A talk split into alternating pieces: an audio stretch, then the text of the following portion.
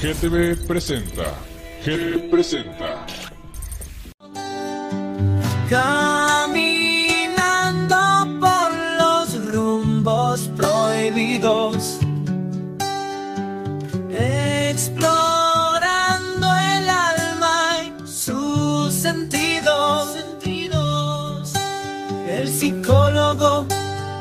Sexólogo Jesús Cabrales te guía firmemente de los misterios de amor y la mente.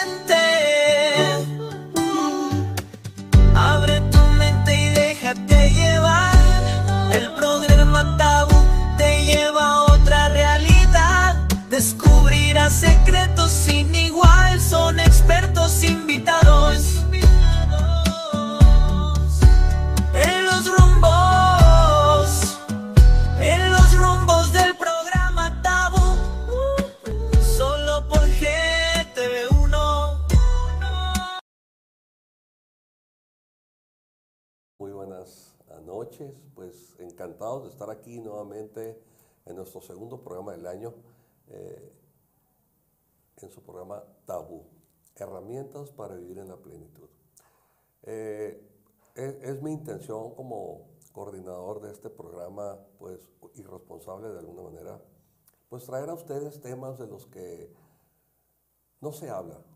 Sucede mucho De hecho, México tiene, en el tema que vamos a tocar hoy, tiene el primer lugar en este, en este problema. Y la idea no, no es hacer algo amarillista, sino que realmente se cree conciencia. Eh, le apostamos mucho a la prevención y, y vamos a tratar de, en algún punto, darle este enfoque. Hoy me complazco con tener aquí a, a nuestra invitada de hoy, la licenciada Cristina García. Ella es licenciada en crimina- criminalística. Es correcto. Y, y bueno, pues ahorita, unos instantes antes de iniciar el programa, me dice, quiero hablar de mi experiencia. El tema de hoy es abuso sexual infantil. Cristina, de veras me, me- me dejaste como en, en shock. El que, y mira, tengo la piel chinita de que quisieras hablar de esto. Yo creo que tu, tu testimonial va a ser de mucha ayuda porque pues la mayoría de las personas que tocan el tema del abuso sexual hablan desde la parte teórica, pero hablar desde la parte vivencial es muy valiente. La verdad te agradezco muchísimo. Seguramente muchas personas de la audiencia también sienten este agradecimiento hacia ti. Gracias. Bueno, vamos a hacer como una combinación de tu parte profesional y tu parte personal. ¿Te parece bien? Claro, Ok. con gusto.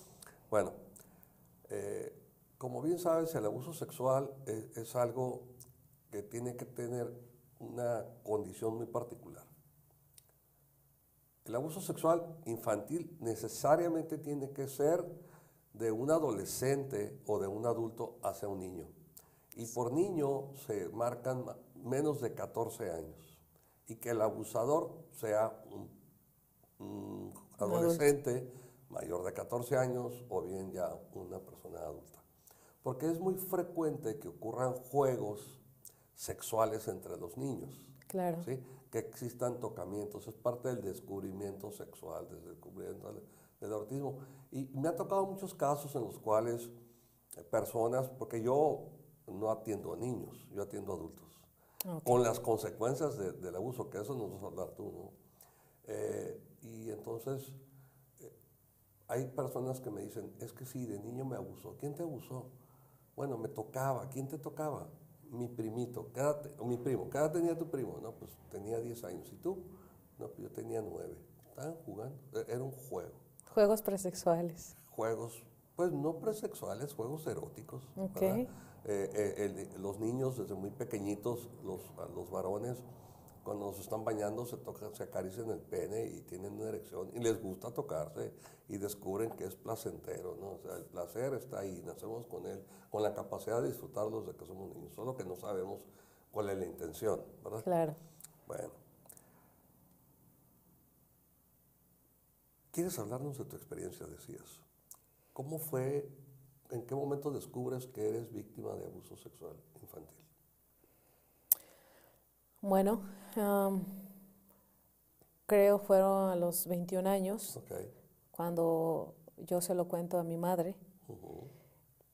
Anteriormente, en todos esos años, yo no identificaba que había sido una persona eh, que había sido Abusada.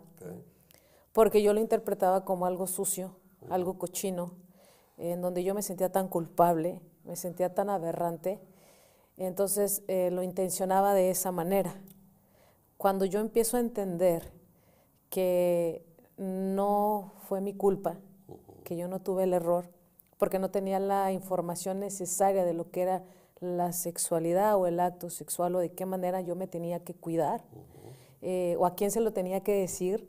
Entonces, cuando yo escucho esto es cuando empiezo a abrir mi conciencia eh, conmigo misma y empiezo a descargar y entonces digo, wow, o sea, entonces fui víctima de abuso sexual. Fíjate, mencionas dos, dos cosas interesantes. Una de ellas, escucho que por muchos años tú tuviste esto reprimido. Demasiado. Fíjense bien, eh, el cerebro tiene a su, a su servicio una serie de mecanismos que se llaman mecanismos eh, de defensa, otras corrientes psicológicas le llaman ajustes creativos, en los cuales el ser humano, y, y- y- y me atrevo a decir que no es el ser humano, es el cerebro. El cerebro hace esto que elimina eso de nuestra mente. ¿sí? Y se va al inconsciente. La mente humana se divide en tres áreas, topográficamente hablando, que son el inconsciente, el subconsciente y el consciente. Entonces, cuando algo muy doloroso nos ocurre en la vida, podemos mandarlo a- al inconsciente. Esto con el propósito de, de evitar el trauma, el trauma Sí, psicológico. ¿no? Claro. Pero, eh, entonces escucho que esto, antes de, de haber sufrido el abuso, tú no tenías con- mucha conciencia de ello. No, para nada. Eh, precisamente su programa tiene esta frase, ¿no? De tabú. Tabú. Y es muy real porque a veces la ignorancia dentro de casa o el miedo dentro de casa no les permite a nuestros padres hablar con nosotros de esta situación.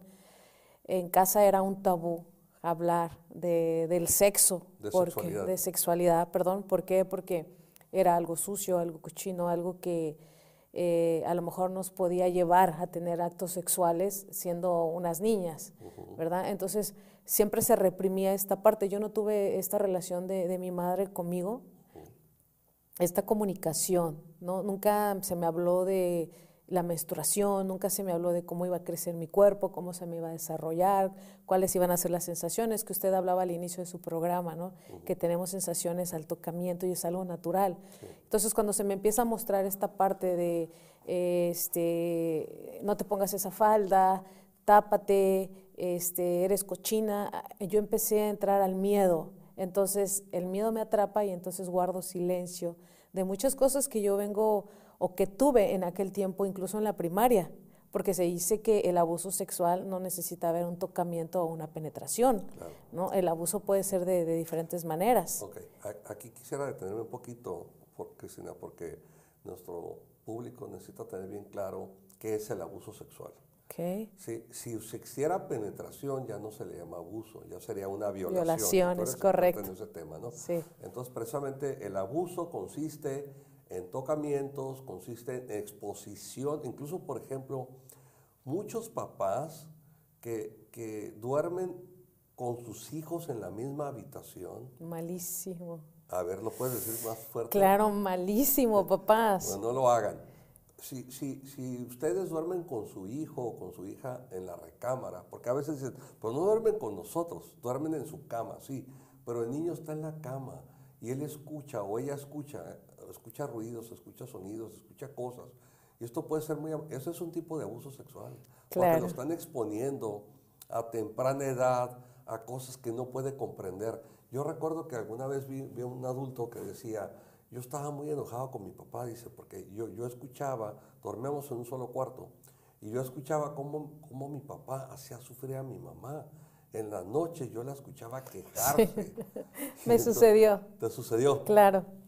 Me sucedió con mis padres, donde yo escuchaba a mi madre con estos Quejidos. quejidos y, y como muchas veces mi padre llegaba a golpearla, eh, yo decía, este, la va a matar, eh, ya la está golpeando. Entonces mi instinto era de quedarme pegada al ropero porque lo que nos dividía era un ropero, la cama de mis padres, la de nosotros, y era como quedarme pegada y escuchar, y entonces mi corazón empezaba a latir enormemente, yo entraba en angustia, me empezaba a tronar los dedos y, y- y a trasudar, porque era como, quiero proteger a mi madre, y esto también me regresaba de cierta manera al, al- al momento cuando yo tuve el abuso a la edad de cinco años por mi tío.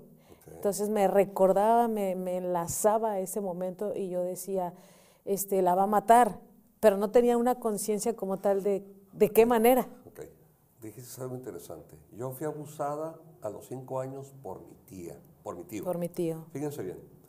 Es, es muy frecuente que eh, cuando una mujer con hijos se vuelve a, a involucrar en una relación de pareja, eh, todos están muy alertas de que este nuevo hombre que entra a la casa de estos niños pueda abusar de, de- de alguien, de uno de los niños. Me gustaría que tu- tuvieran conciencia de quiénes son los abusadores. Fíjense bien, un tío, o sea, no fue tu padrastro. Sin embargo, fíjense, las estadísticas y algunos estudios revelan que el principal abusador sexual es el padre biológico, en más del 30% de los casos. Le sigue el abuelo, después sigue un tío o un hermano a la misma frecuencia. ¿sí? Después de ahí sigue este tío que no es tu tío, pero que todo el mundo te dice que le digas es tu tío. tío, eh, salúdalo. Salúdalo, exactamente. Después sigue algún vecino cercano a la familia. Claro. Eh, el de la tiendita, el que vende los raspados. El del que- pan, El, el- del pan, a- alguien así, ¿no? Sí, El sí, de sí. Los churritos. El de los helados. El- exactamente. Y después le sigue el padrastro. O sea, el padrastro ocupa el sexto lugar. Y digo, hay otros abusadores, como es bien sabido por todos nosotros, pero no son los más importantes. Sin embargo, fíjense, pónganse a reflexionar cuántos casos de pederastía se han destapado entre el clero, por ejemplo. Y, es, escandalosa la cifra. Es el es- está más allá del sexto lugar un religioso. Wow. ¿sí? ¿Cuántos casos de padrastros que han abusado de los niños? La cifra es escandalosa. Sin embargo, es el sexto lugar. Ahora, ¿cuántos casos habrá de personas que fueron abusadas por alguien de la propia casa, por alguien de la propia familia, tal como el padre? ¿sí? Claro, existen algunos factores en el padre, ¿no? Por ejemplo, si existe alcoholismo, ¿sí? Drogadicción. si existe drogadicción, si existe violencia, esto aumenta todavía más la posibilidad de que ocurra este, esta este, este evento del abuso sexual. sexual. Ahora bien, cuando tú sufres el abuso, Cristina, seguramente surge en ti esta necesidad, este instinto de buscar ayuda, de buscar protección. ¿Se lo contaste a alguien? No, eso es lo más chistoso con lo cual, no, y más agravante con lo cual yo batallé desde los cinco años en adelante, porque yo no busqué a quien contárselo. ¿Por qué? Desgraciadamente por, por la falta de, de cercanía, de comunicación, de protección eh, con, con mi entorno familiar. Este, papá no estaba, él, él, pues era alcohólico, se iba de casa y venía. Mamá estaba, pero era madre de, de seis hijos, tenía que salir a trabajar y regresar. Entonces, ah, yo a quien se lo contaba, yo decía, este, no me van a creer, eh, y más porque teníamos esta, mamá tenía esta cultura desde, desde que éramos niñas, como no, ten- no debíamos de tener amigos, no podíamos salir a la calle porque si no ya éramos unas cualquieras, ¿no? ya, ya nos estábamos eh, a lo mejor relacionando con alguien sexualmente. Cuando yo decía, bueno, si ni siquiera sé de qué me está hablando, entonces eso me limitaba, me llevó al, al silencio y me limitaba porque yo decía, entonces lo que hice estuvo malísimo. Si yo lo digo me va a ir peor, o sea, este... A ver, lo que tú hiciste, Ajá, sí, sí, en aquel momento, interesante, ¿no? ¿no? Lo que yo hice, ¿qué hiciste? porque ahorita yo veo que yo no hice nada. Exacto. ¿no? Pero en aquel momento querías yo lo todo. hice todo. Porque Fíjate, hace, hace, y hay mucha gente que tiene esta creencia, ¿eh? Eh, hace algunos años, mm, no recuerdo exactamente cuántos, pero pueden buscar en, en- en internet, ahí está, eh, eh, una, todavía está la nota esa que- que- de esta declaración que hace un obispo de Tenerife, que dice que los, los niños seducen a los padres, a los sacerdotes. wow. Sí, y- pero déjame decirte algo. ¿eh? Fíjense bien, y, y aquí es donde yo he ido desarrollando a lo largo de mi formación profesional y académica, porque siempre, tengo mucho tiempo interesado en la parte de la prevención en los temas relacionados con el erotismo. Fíjense bien, Cristina dice el sexo, le digo, no, no, el sexo, pues ella tiene sexo femenino, yo, sexo mujer, yo tengo sexo hombre, Claro. ese es el sexo. Femenino y masculino, eso es el género. La sexualidad tiene cuatro olones o cuatro subsistemas, que son eh, el erotismo, pero también son las relaciones afectivas, de amistad, también eso es sexualidad. Tú seguramente no te llevas igual con tus amigos hombres que con tus amigas mujeres. No, claro. ¿ok? Porque Hay una diferencia. Claro. Y luego está el subsistema de la reafirmación del género, donde yo, eh, contrario a lo que decía Eusebio Rubio, también eh, en esa parte incluyo la autoestima, el autoconcepto, el amor propio. Tiene que ver con sexualidad. Y finalmente tenemos el cuarto olón, que es el de la reproducción. Ahora, ¿qué son las relaciones sexuales? Las relaciones sexuales son toda actividad, son toda conducta a través de la cual un ser humano o dos seres humanos o, o varios al mismo tiempo, ¿verdad? porque sabemos que puede ser de esa manera, Puede se suceder. erotizan. ¿Qué es esto? Erotizarse. ¿Cómo puedo saber que estoy teniendo una conducta erotizante? Porque en el caso del hombre aparece una erección y en el caso de la mujer aparece lubricación. Eso es una conducta erótica. ¿sí? Entonces, eh, el abuso sexual tiene que ver con el erotismo. Pero también se, se involucran los afectos. Yo recuerdo hace muchos años, tuve una estudiante que, que ella me compartió que había estado teniendo relaciones sexuales con su papá desde los 12 hasta los 15 años, bajo amenazas de que si ella desea algo, mataría a su mamá Lo típico. lo típico, ¿sí? Entonces ahí hubo un abuso, eh, hubo violación, hubo incesto, hubo todos los delitos. Cuando la mamá se entera, pues corre, corre, al, corre el papá, ¿no?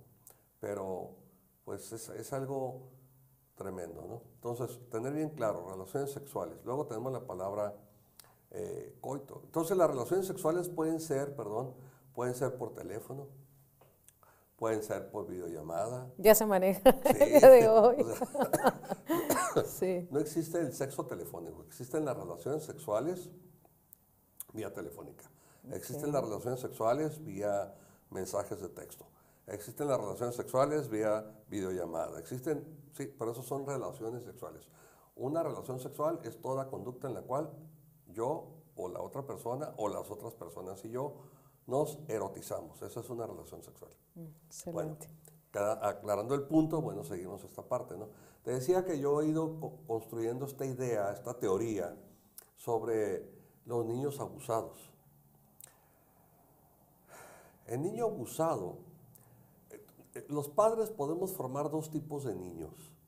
Niños con una personalidad blindada para el abuso sexual o niños con una personalidad vulnerable Tú creciste con una- y tienes las características de una niña que creció en la vulnerabilidad.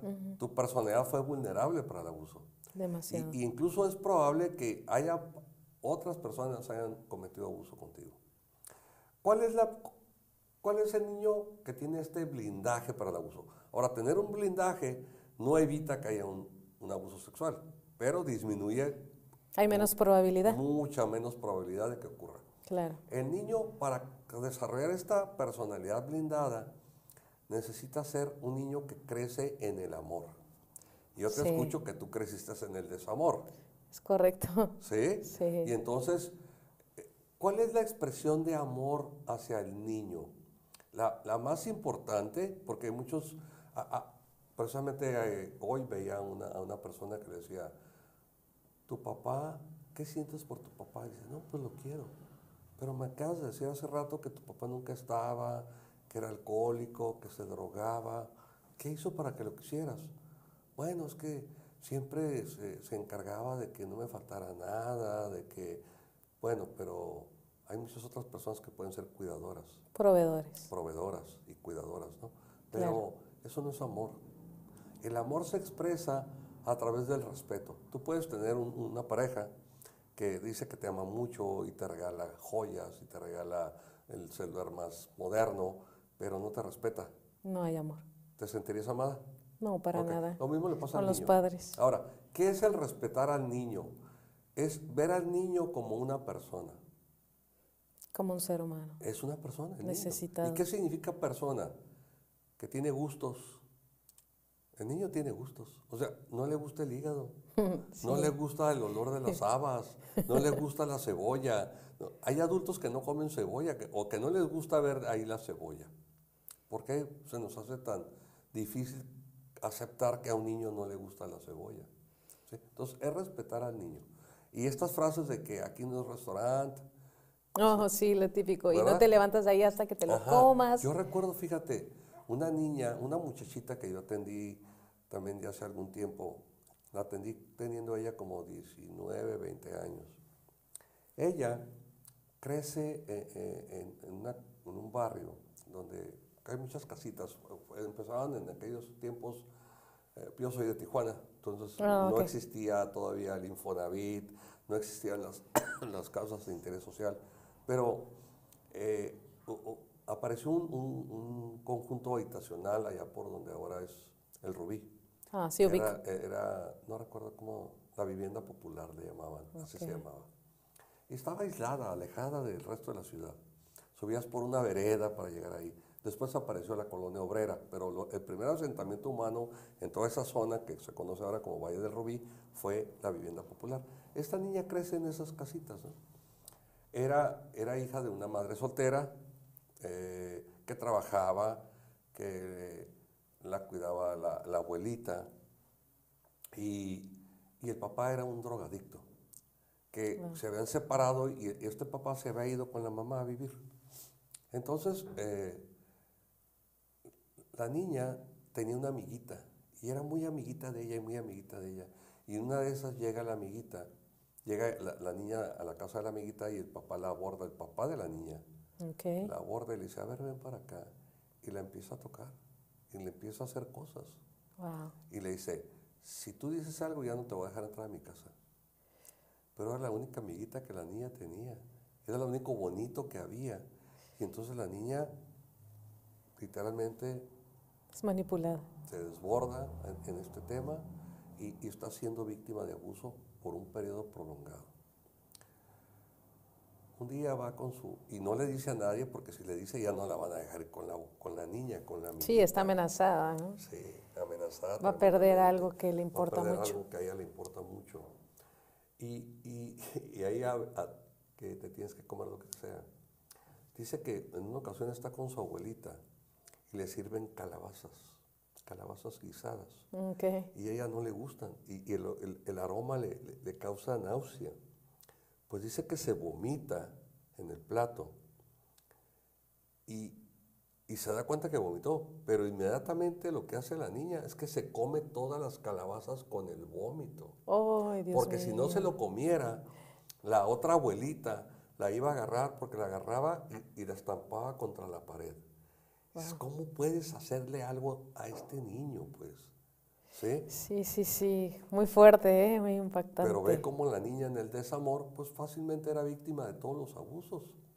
Sí. Y decía, y yo le pregunto, oye, ¿por qué no le dijiste a tu mamá lo que te hacía tu abuelita? No, dice, porque si yo le decía a mi mamá, yo ya no iba a poder ver nunca más a mi papá. Y aunque era drogadicto, yo quería verlo, a mí me, me ilusionaba ver a mi papá. Porque a veces me sonreía o a veces me daba una paleta. Y yo sentía tan bonito cuando mi papá se acercaba a mí que no quería perder eso. Por eso nunca le dije a mi mamá que mi abuelita abusaba físicamente de mí, que el papá de mi vecinita amiguita abusaba Sexualmente. sexualmente de mí. ¿Por qué? Claro. Porque no me iba a dejar. ¿Ven cómo ese es el, el personaje vulnerable? Sí, siempre es como eh, este tema de- del abuso sexual infantil, ¿no? Donde dice que es cualquier acto eh, O conducta. o conducta sexual eh, hacia un niño por medio de un adulto utilizando el poder o la autoridad. Claro. ¿no? Si- sin embargo, fíjate, es, no es tan común que lo que se utilice sea la coerción, ¿sí? O sea, sea la amenaza. Lo que más fácilmente ocurre es que ocurre la seducción. El, el- ¿Qué es la seducción? La seducción es el acto de yo hacerte creer que te voy a dar o incluso darte lo que tú necesitas. Sí. ¿Me explico? Me Sí, acuerdo claro. que un, un maestro ah, ya falleció, él, él decía, si tú quieres seducir a una madre soltera, es muy fácil. Sé un encanto con su hijo. Y- Claro. Y, y se va a enamorar de ti. O sea, Sí, sí, sí, vas a ver por dónde ujú, entrar, ¿no? exactamente. Y entonces eh, el niño, por eso le decía que tú tenías esta personalidad vulnerable. El niño vulnerable para el abuso es un niño que creció en el desamor. Y en tu caso escucho que ni tu papá te dio amor, ni tu mamá te dio amor. Pues no, no estuvieron. Cristina, ¿qué efectos tuvo esta experiencia de abuso sexual en tu infancia, en tu vida de adolescente, en tu vida de joven? Porque dices que hasta los 21, a- 21 años tú identificas esto. ¿Notaste Sí. alguna situación eh, diferente al resto de tus amigas, compañeras? Pues en sí no me puse a ver cuál era la diferencia en aquel Ok. momento, ¿Ok? pero sí alcancé a identificar que, que me costaba mucho relacionarme ¿Ok? con, con- con mis amistades, Confiar en las personas. confiar en los hombres precisamente, confiar en, en mi padre, confiar en mis tíos, confiar en mi familia. Eh, me sentía indigna. Yo decía, ¿qué tal si se da cuenta, este, qué tal si tengo un novio y se da cuenta que, que yo fui abusada o que yo estuve en este acto, en esta situación y que nunca lo dije y, y pues no me va a querer en su vida? Este, ya soy una mujer manchada, ya soy una mujer sucia, entonces mejor lo callo o lo omito. Y entonces era como relacionarme con las personas mentira tras mentira, tras mentira, tras mentira. Y cuando este, me preguntaban que si yo era virgen, que si yo ya había tenido Ajá. sexos, era como yo entraba en pánico, ¿no? entraba en pánico y, y, este, y prefería aislarme. Me empecé a aislar, eh, no me importaba tener eh, ninguna relación de amistad y tener miedo, eh, tener una relación de un novio, pues era un miedo fatal. Incluso el roce, Pero solo sufriste abuso, no sufriste violación. A los cinco años incluso no se puede llevar a cabo una penetración. No, fue abuso sexual. Fue abuso Fue sexual. abuso Pero sexual. tú, tú asociabas este abuso con la pérdida de tu virginidad. Sí, y, y aparte, este, yo decía que ya estaba manchada, o sea, que ya no iba a ser aceptada por nadie, pero también era como, entré a una fantasía muy grande de idealizar al hombre Ok. perfecto, que no fuera como mi padre ni como esa persona que me abusó. Y cuando me lo dices te veo como una emoción en los ojos. Sí, claro, porque eh, tú me preguntas eh, cómo ha sido tu etapa desde tu adolescencia, a lo mejor hasta la adultez. ¿no? Claro que te impacta, claro que te marca esta situación, este abuso, porque no solo es el abuso físico, sino psicológico y emocional. Físico porque claro que, que fue el, el ro- el roce, el tocamiento para él sentir placer. Psicológico porque yo tenía angustia a una edad tan corta, tenía mucho miedo y tenía que mentir y mentir. Y después me sentía culpable de tantas mentiras que yo decía. Y emocional, pues por claro que se me robó mi niñez. Claro que se me robó mi inocencia, porque yo empiezo a tener fantasías o juegos con los niños y entonces yo decía, yo sé que esto está mal, pero no puedo parar de hacerlo. Y entonces no había como este protector, como este adulto que me blindara de lo que tú mencionabas, que me dijera, este, eh, Cristina, te está pasando algo, ¿qué está sucediendo? Veo cambios en ti. No, al contrario, era como eres rebelde, eres renuente, este, mm, no tienes derecho a mirarme, no, eh, cállate, siéntate, no hables. Y entonces es donde digo, wow, si yo digo que sucedió esto, si con esto me sucede esto, si yo hablo de esto, pues este, me van a medio matar. Claro. ¿no? Entonces me tengo que esconder, me empiezo a esconder en mi mundo eh, que yo empecé como a idealizar para ser feliz, porque cuando hay un abuso sexual a una ¿Para edad... ser feliz o para vivir alegre? Pues pregunta. en aquel tiempo eh, yo pensaba que era para ser feliz, Pero pero no, yo tenía que encontrar una motivación para sentirme alegre.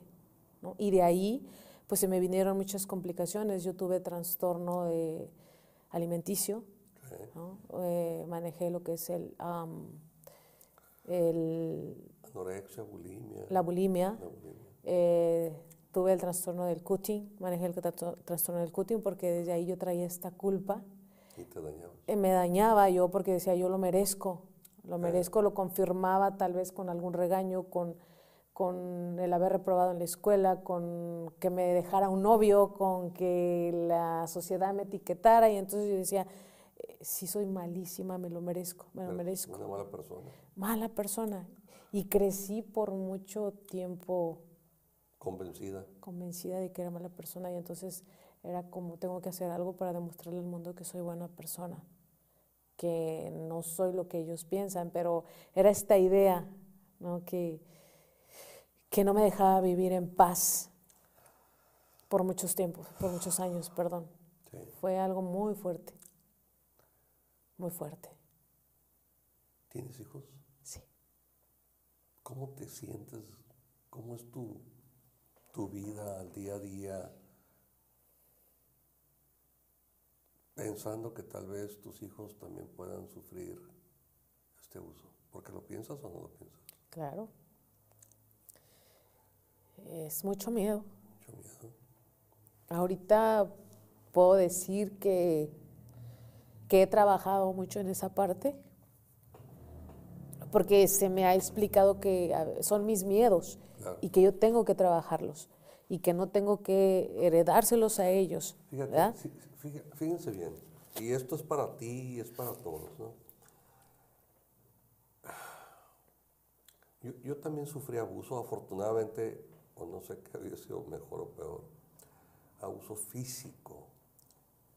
Sin embargo, logré llegar al perdón, incluso hasta el agradecimiento mismo de, de los actos de violencia, porque me convirtieron en la persona que soy y me convirtieron, Claro. me convirtieron en, en este ser que, que tiene ganas, muchas ganas de ayudar a los demás. eh, de- ahora mismo que tú te, te veo en lágrimas, a mí se me hace un, un nudo en la garganta. Eh, creo que eso provocó que sea yo también una persona muy sensible, ¿no? lo cual no considero que es malo. Creo que es una virtud que tengo, Claro. porque eso me permite ser muy empático y me permite tener como este gran amor por el prójimo.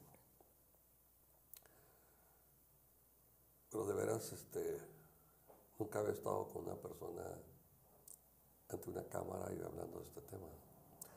Entonces, vean, aquí es importante que revisemos, es algo que he dicho en otras ocasiones, y hoy lo dije a un paciente. En la vida tenemos tres tipos de profesores. Los que pasan sin pena ni gloria, ¿sí? los grandes profesores que nos enseñan cómo hacer las cosas y cómo hacerlas bien, y para mí los grandes maestros, estos que nos dan herramientas para la vida, para la vida del día a día, para la vida de relación, para la vida de padre, para la vida de, de esposo, para la vida de, de amigo, para la vida de... ¿sí? que son los grandes maestros, los que, nos, los que nos enseñan en qué no nos queremos convertir, Claro, sobre todo. ¿verdad? Sí. Entonces yo, yo, yo casi estoy seguro que, que tú muy seguramente eres una madre muy amorosa, ¿verdad? Y entonces no te preocupes, acuérdate que el amor es un chaleco antibalas, sí, hoy lo sé. ¿sí? Que, va, que la- lo, va a proteger a tus hijos del riesgo de tener un abuso sexual. Eh, el amor va a provocar o está provocando que tus hijos y tú tengan una buena comunicación. El amor provoca que tus hijos se acerquen a ti. Y, y vean bien esto, no confundan la permisividad con el amor. Es muy distinto. Claro, o sea, nuestro papel como padres es, es educar a los hijos y se educa con firmeza, no con mano Sí, dura, no, es con distinto. firmeza. Se, se- se hace con amor. Si les vas a dar, ya tuvimos aquí un, un tema hace poco que se llamó La disciplina no es violencia. Qué hermoso tema. Porque sí hay que ser disciplinado, pero desde el amor. Te dije que no hicieras esto, hijo. Y, te- y te había advertido que si lo hacías iba a pasar esto. Y se lo tienes que cumplir. Claro. Cumplirle lo que le prometes a tu hijo es un acto de amor. Si tú lo prometiste que le vas a tirar los juguetes, pues se los tienes que tirar. Si tú lo prometiste que no va a ver la televisión una semana, pues no la va a ver. Y te va a ver con sus ojitos de gatito, así de, ah, pero no. sí. Porque tu amor tiene que ser más grande que su mirada. Sí, claro. ¿sí? Sí. Entonces, eh, si ustedes, algunos de ustedes, de los que nos ven, de los que nos escuchan, fueron víctimas de este abuso sexual, pues sé que han vivido una vida difícil, pero también sé que son unos sobrevivientes que son unos guerreros. Somos muy resilientes. Sí, sí, son muy, sí, son muy Claro. resilientes. ¿Qué, ¿Qué ser resilientes, Cristina? Para mí, desde mi entendimiento, es tener la capacidad de tener la fuerza, el carácter, el temperamento para afrontar las situaciones que se me presentan Claro. y para evitar salir dañada al 100%. ¿no? Claro. Fíjense, aquí es importante. Nosotros podemos enseñar a nuestros hijos que nadie les va a hacer nada si ellos no lo permiten. Y que tienen derecho a decir que no, Y claro, sobre todo, ¿verdad? sí, como si yo no pude y hasta dónde me llevó. Claro. Pero sí Este- tienes bien claro por qué no pudiste. Sí, claro, porque no tuve quien me enseñara ¿ok? a decir que no. Sí. Más eh, tiene mucho que ver eh, si tienes una mamá muy permisiva, una mamá codependiente con el padre alcohólico. Entonces para mí era normal, lo normalicé yo desde pequeña el decir a todo que sí, no tener esta manera de discernir entre lo que podría hacer y no podía hacer, ser muy permisiva.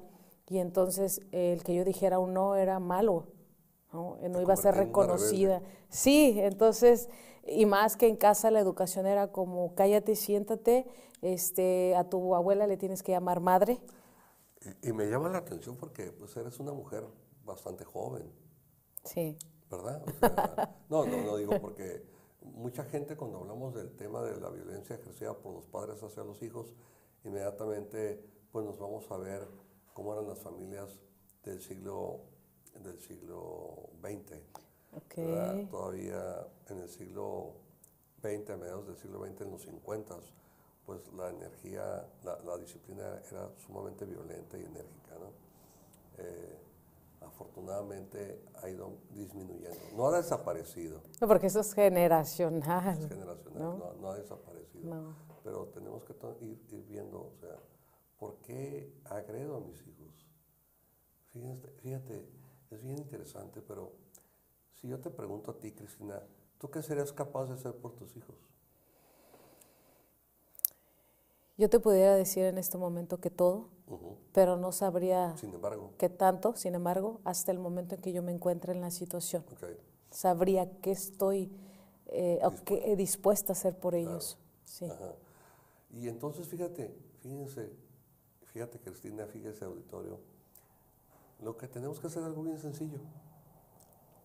Así en este, en este nivel. Primero, como padre o como madre, necesito amarme a mí mismo, a mí misma. Sí, Y después, sencillito, amar a mis hijos. fluir. Nada más. Sí, sí, Y- sí. y- y porque entonces, si, si el amor es la solución a muchas cosas, ¿por qué es tan, por qué es tan difícil educar a los hijos? ¿Por qué? Eh, porque eh, tú mencionas ahorita, eh, es amarnos a nosotros mismos, pero cuando vienes desde esta niñez fracturada, con una información errónea, con, no con valores, sino con sometimiento, este, no es amor hacia tus padres, a tus progenitores, sino miedo. es miedo. Y entonces todo te da miedo y entonces todo lo haces por miedo. Y entonces no hay un amor propio porque a las primeras personas que nosotros aprendemos a amar es a, la- a- a los padres. A los primeros adultos que aprendemos a amar cuando somos niños, esos son los- a los padres, a los que vemos grandes, enormes y entonces imagínate si hay este abuso psicológico y emocional, pues te ves en, en desventaja.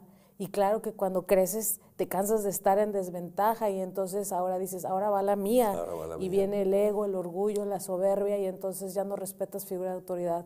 Pero no es que respete a figura de autoridad, sino ya no hay un respeto por mí misma, porque yo ya me salí de, de lo que tiene que ser Cristina para ser, eh, pertenecer o simplemente aprender a vivir dentro de un entorno que me ofrece el mundo.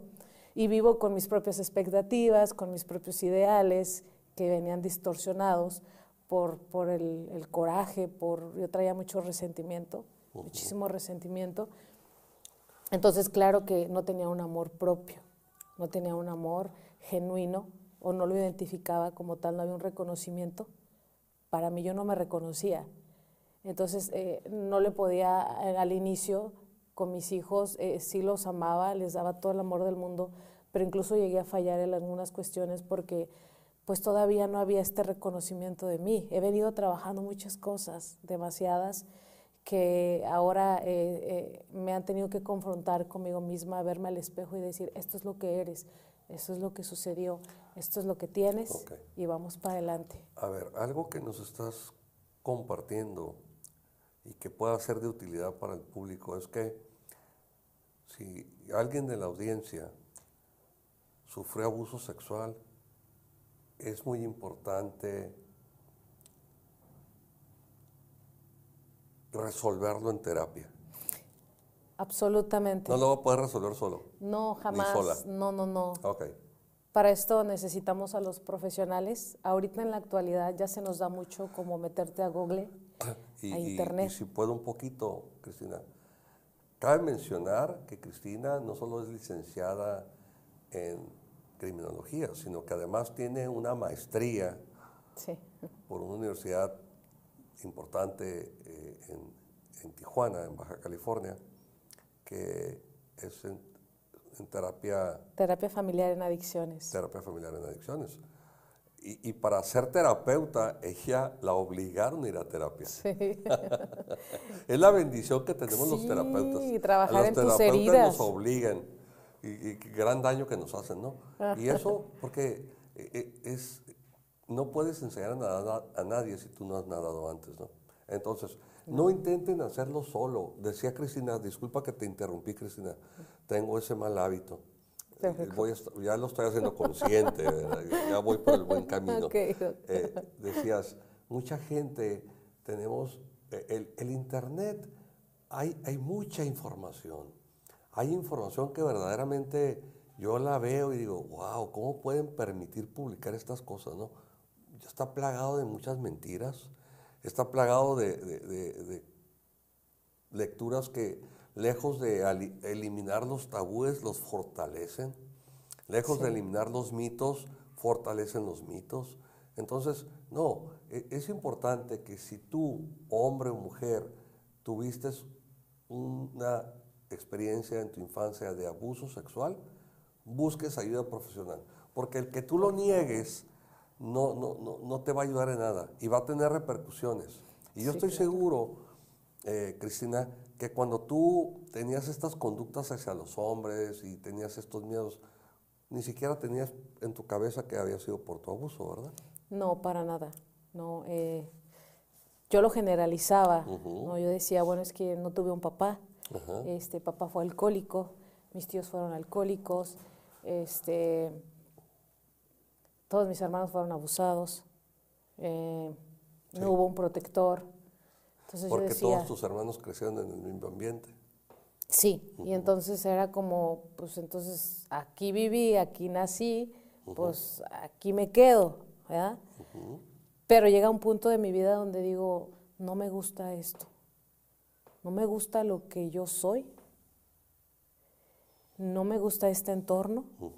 Este, parto, Sí. Me voy porque identifico que tengo problemas, este, identifico que, que necesito ayuda a una edad tan corta, yo tenía como 17 años, yo identificaba, pedía gritos la ayuda, este, porque yo llegué a tener alcoholismo por lo mismo del abuso sexual, y yo me alcoholizaba.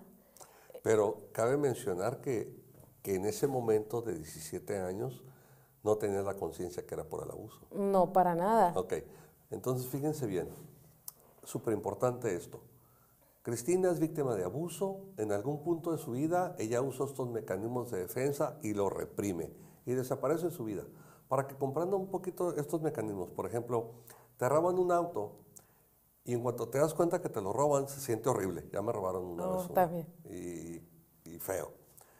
Pero a- a- pasan, pasan los minutos y, y poco a poco te vas tranquilizando porque empiezas a pensar, bueno, es un, es un carro, es algo material, porque a un compañero lo mataron por quitarle el carro, porque a fulanito le hicieron esto. Sí, sí, sí. O sea, Pero vamos a compararnos. Además, mi carro ya estaba viejito. Yo ya había pensado comprarme uno nuevo.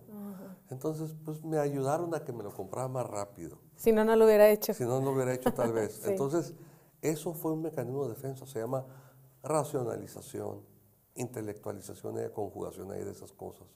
Y ya se va al inconsciente. Pero aquí el tema es de que todo lo que está en el inconsciente, que es verdaderamente es una, es una letrina de pueblo llena de, llena, por así- de verdad, perdónenme la expresión, pero llena de excremento. Sí. Todo lo malo que nos ha pasado en la vida está metido ahí. Todo lo que no tenemos ya conciencia y que tal vez nos pasó está metido ahí. Que si no lo limpias no se va a quitar de ahí. No se va a quitar. Y, y aquí lo interesante es que nosotros actuamos conscientemente. Tú sabías que estabas tomando alcohol, Sí. pero ¿por qué lo hacías? No sabías por qué.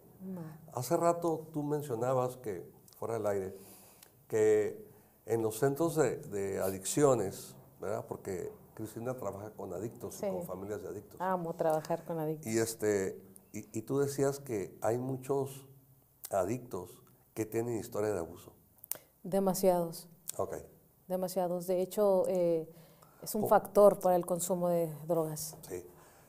Fíjense, e- en algún punto eh, yo llevé una casuística y ya, ya no la he estado haciendo, ¿no? Por eso no, no, no puedo decir que actualmente esté pasando así, pero creo que dejé de hacerlo hace como unos ocho años, entre ocho y diez años, porque me gustaba llevar casos frescos a mis, a mis estudiantes. Ok. Pero de repente, pues me fueron apareciendo otras cosas y la investigación formal y dejé de, involucrarme en eso. Pero yo, el 70% de mis pacientes de terapia, porque tenían problemas con mamá, porque tenían problemas con sus hijos, porque tenían problemas con su esposo, porque tenían... X. Tenía historia de abuso. y, ahí, y ahí salía, ¿eh? Sí. O sea, que- es muy alto. Y, y me acuerdo que había una psicóloga, ella trabajaba en la Cruz Roja, y ella me compartía, e- ella atendía pacientes que habían perdido algún familiar, porque la Cruz Roja es un hospital de sangre, es un hospital de, de carro rojo todos los días, ¿no? Y cada hora, cada 40 minutos, no sé. Y estar dando malas noticias. Y luego ella atendía esta parte como de este estrés postraumático inmediato. Y, y- y- y ella me decía que el 100% de los pacientes que ella atendía tenía historia de abuso. 100%. O sea, les vuelvo a repetir, México es el país Número número, uno, uno. en casos de abuso sexual infantil. Sí, y a mí claro. me llama mucho la atención y lo compartía con mis estudiantes de la maestría de salud pública y con mis estudiantes del doctorado de ciencias de la salud. Les decía, me llama la atención que hay tantos recursos económicos invertidos en la investigación para la prevención, pero hay poca prevención en el tema del abuso sexual infantil.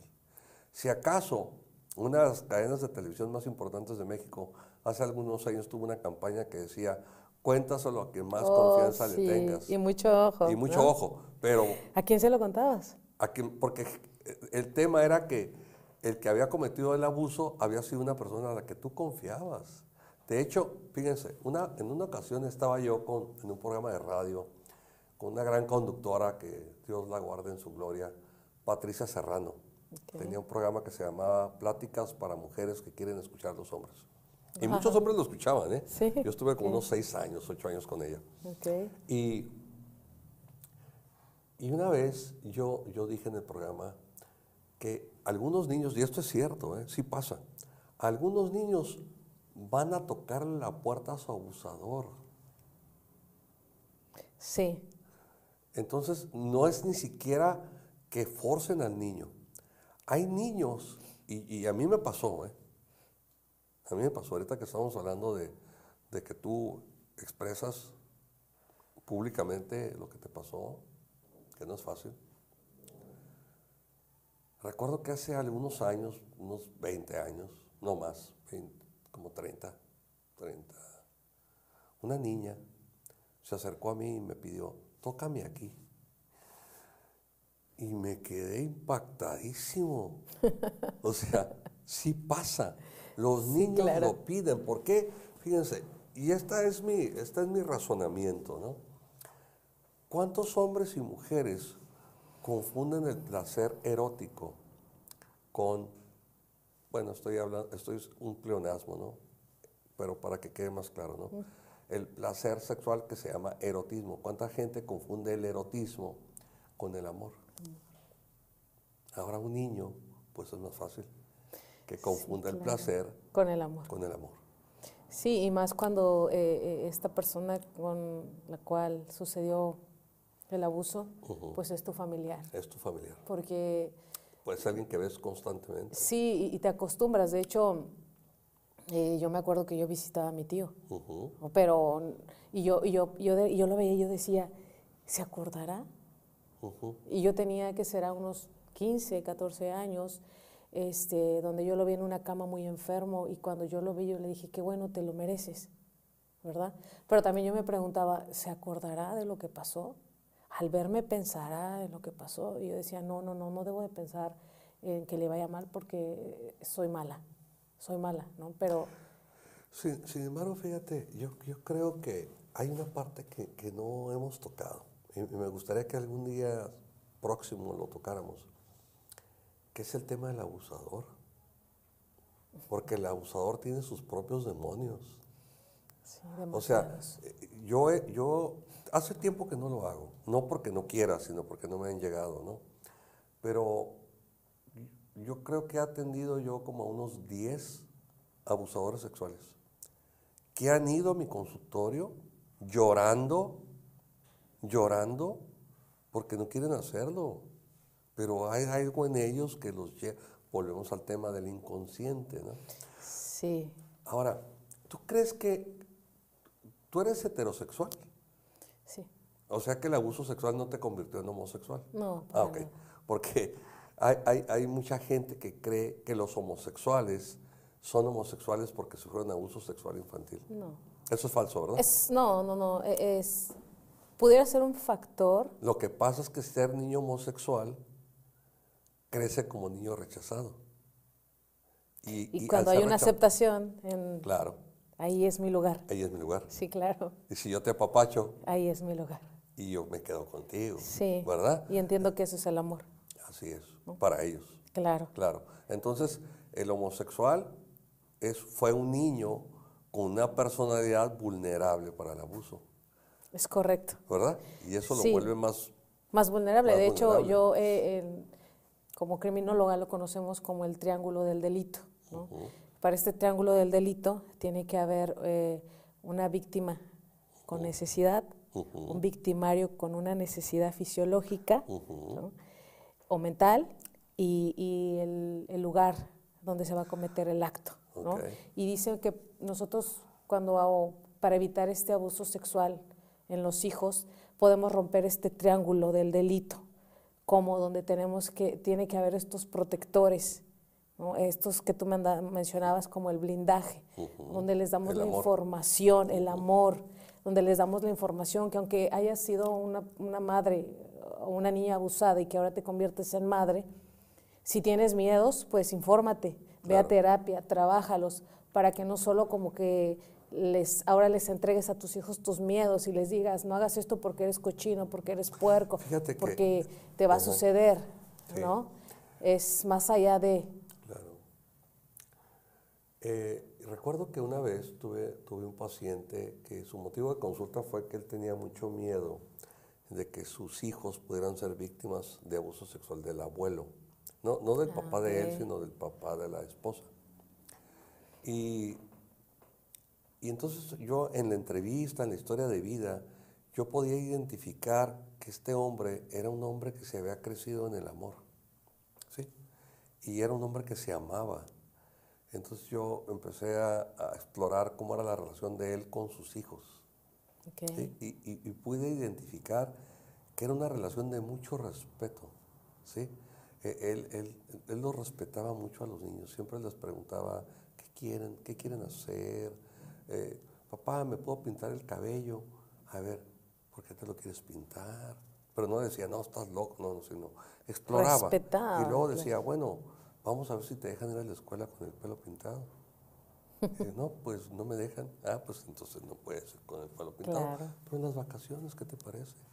Entonces, cuando me, da, me relata todas esas cosas, yo le digo, ¿sabes qué? No te preocupes.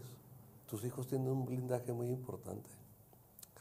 Es que abusó de una, de una, de una primita de ellos. A ver, ¿cómo creció la primita? No, pues su mamá nunca está, su mamá se emborracha, la cuida el abuelito. Bueno, pues ahí está. Sí, este, también eh, lo conocemos en, en el área de criminología como que se dice que el abuso sexual eh, está debajo de los techos, Sí. del techo de mi casa, del techo de tu casa, porque a veces pensamos, ¿no? En terapia también se maneja cuando están las, las parejas, este, los hogares construidos, los reconstruidos, y decimos que el abuso sexual sucede en los niños cuando hay un, un- hogar disfuncional, una pareja caótica. No, o sea, puede haber una pareja súper conformada y funcional, Y- pero sí, ¿qué sucede cuando eh, a tus hijos todo el tiempo eh, los estás gratificando con juguetes, con cosas materiales, cubriendo sus necesidades, sobreprotegiendo, y entonces no les hablas de lo que realmente les tienes que hablar, porque esa es de la manera en que te relacionas con ellos, y dices, bueno, pero es que si les doy todo, les doy tiempo, estoy con ellos. Sí, pero ¿qué pasa cuando en tu familia el tabú, hablar de sexo o, o de la sexualidad, o de todo esto, es un tabú, hay un miedo? Qué bueno que lo ¿no? mencionas. Entonces, ¿qué pasa? A final de cuentas los dejas descubiertos. ¿no? O, claro que... Desprotegidos. Desprotegidos. Y, y también se dice, ¿no? Que el que fue abusado va a ser abusador. No necesariamente. Es correcto también, Pero, ¿no? sin embargo, sí hay muchos casos. Sí. Porque lo normalizan. Sí, yo sí, tuve un caso, yo tuve un caso de un, de un- de un paciente que va conmigo por hipersexualidad, pero cuando empiezo a hacer toda su historia de vida encuentro que él sufre abuso sexual infantil y luego después, eh, fíjate lo, lo dramático de eso, la mamá se le ocurre abrir una especie de guardería y pues ahí le llegan todas las presas. Dios. Y ahora llega conmigo, detrás de, tu, su- de su hipersexualidad lo que hay es un sentimiento bien grande de culpa. Demasiado. Y entonces él busca aliviar. Aquí es importante que tengan presente que, que- que las personas que buscan aliviar vacíos, que buscan aliviar desamores, que buscan aliviar soledad, les puede dar por cualquier adicción. Sí, la que, puede sea. ser Eh, drogas. drogas, compras compulsivas, alimentos, parejas, erotismo. sexo, erotismo, pornografía, alcohol, marihuana, cocaína, medicamentos controlados, no Entonces, vean- controlados. vean, o sea, empezamos un una año. compulsión. No quisiera irme de este programa para que estoy concluyendo algo aquí contigo, ¿no? Y al escucharte, es un ingrediente muy, muy básico en cualquier hogar, es el ingrediente del amor. ¿Sí? Básico y principal. Básico y principal. Bueno, pues, Cristina, el tiempo se vuela aquí en la televisión. Te agradezco infinitamente. Me gustaría volver a tenerte en algún otro programa Claro, porque veo que manejas bastante bien ah, este tema. Gracias. Eh, a los que nos dedicaron esta hora para estarnos escuchando, mis infinitos agradecimientos hacia ustedes, mis infinitas gracias. Y pues como siempre termino el programa con la recomendación de este gran personaje, Juan Luis Curiel, un personaje de la televisión de Tijuana de hace muchos años. Muchos años. Cuando yo era un adolescente, todavía me tocó escucharlo. Él decía, si les gustó el programa, él se llamaba Juan Luis Curiel, creo que lo dije. Él decía, si les gustó el programa, compártanlo con sus amistades. Por favor. Difundan esto, es importante. Y si no les gustó, pues no lo compartan con nadie. Y, y si no quieren abrir su puerta, pues no la abran. Sigan viviendo en el tabú. Malo. Mal. Y Malísimo. algo súper importante que dijiste, Cristina, es muy tóxico para los niños, y ahora uso la palabra tóxico porque está de moda, ¿no? Sí. Novio tóxico, novia tóxica. Es muy tóxico para los niños que duerman en la misma recámara de los papás. Pueden estar incluso cometiendo actos de abuso sexual, actos de abuso psicológico. Le están dando, le están provocando que él distorsione muchas cosas de su vida. Sí. Y cuando sea adulto va a tener problemas. Demasiados, porque no va a Probablemente ahorita lo que está haciendo este niño es que tiene 3, 4 años, 5 años y se sigue orinando en la cama. Sí, es típico. Es típico, ¿verdad? Sí, es una manera de reaccionar su cuerpo porque hay Claro. miedo. Decía hay Freud. angustia. Decía Freud. Sí, el lo niño amo. que se orina es un niño que moja la cama, es un niño que intenta apagar el fuego de los padres seductores. Sí, qué fuerte. Qué fuerte. Bueno, Cristina, pues muchísimas gracias. Gracias. Y espero por acá verlos la próxima semana, en punto de las 8 de la noche. Gracias a ti Ya tenemos otro, por otro tema por acá. Sí, por supuesto, aquí vamos a estar. Muy bien. Gracias Muchas gracias. a ti.